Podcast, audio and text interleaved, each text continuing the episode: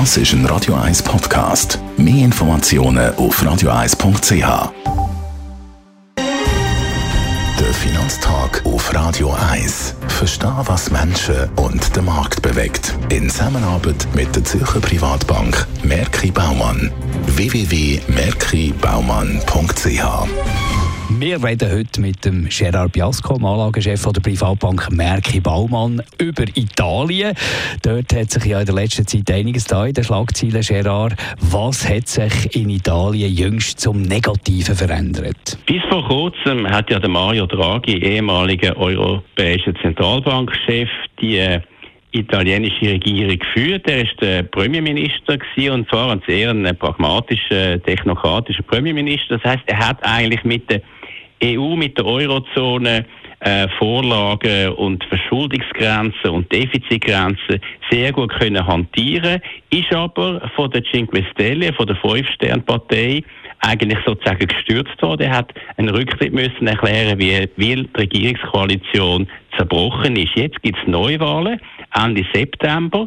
Und natürlich, die Verschuldung von Italien ist ein großes Problem. Und das hat dazu geführt, dass jetzt sogar vor wenigen Tagen die Ratingagentur Moody's den Ausblick von Regierungsobligationen in Italien auf negativ gesenkt hat. Das heißt, das Kreditrating für den italienischen Staat und für italienische Obligationen ist noch nie so schlecht gewesen wie jetzt. Wie sieht denn die gegenwärtige politische Landschaft aus?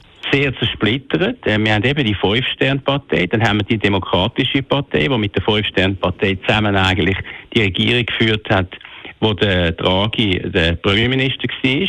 Aber jetzt sieht es eben so aus, dass wir auf der rechten Seite verschiedene Parteien haben, die könnten zusammenkommen. Da haben wir mal von der Frau Meloni die sogenannten Fratelli d'Italia, Brüder von Italien. Das sind nichts anderes als Faschisten. Und die sind gemäß Umfragen eben sehr, sehr populär in Italien, wie sie möchten mehr der Bevölkerung Entlastungen geben. Und so könnten natürlich dann die Staatsausgaben steigen. Zusammen mit der Lega, wo ja vom Salvini geführt wird, und am Berlusconi seine Forza Italia, könnte das einen Rechtsrutsch geben.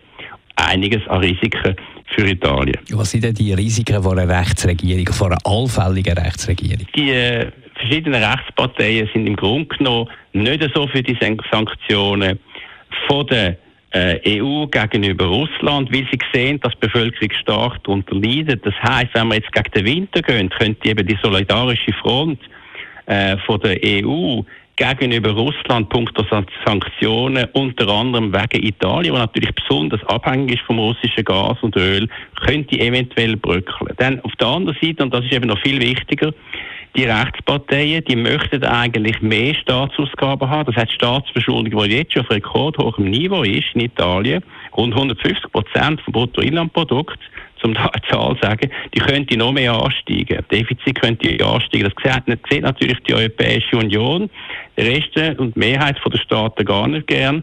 Und von dort her ist eigentlich die Konklusion klar. Eine zusätzliche Belastung für die Eurozone nicht nur für den Euro, sondern auch für Eurozone-Aktien, wo wir aus dem und natürlich aus anderen Gründen, weil sie mehr konjunkturabhängig sind, untergewichtet sind im Vergleich zu Schweizer Aktien, wo ja mehr die defensiven, weniger konjunkturabhängigen Branchen höher gewichtet sind und wo wir natürlich auch nicht einige politische Risiken haben. Einschätzungen von Gerard Piasco, er ist der Anlagechef der Privatbank Merki Baumann. Der Finanztag gibt es auch als Podcast auf radioeis.ch. Präsentiert von der Zürcher Privatbank Merki Baumann. www.merkibaumann.ch